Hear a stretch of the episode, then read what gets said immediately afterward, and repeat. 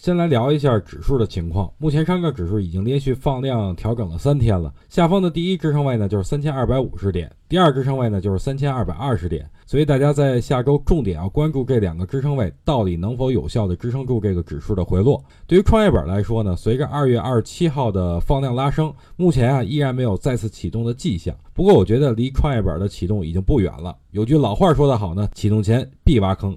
所以最近啊，给大家布置一个任务啊，就是寻找创业板里边具备两低一高的股票进行长期的观察。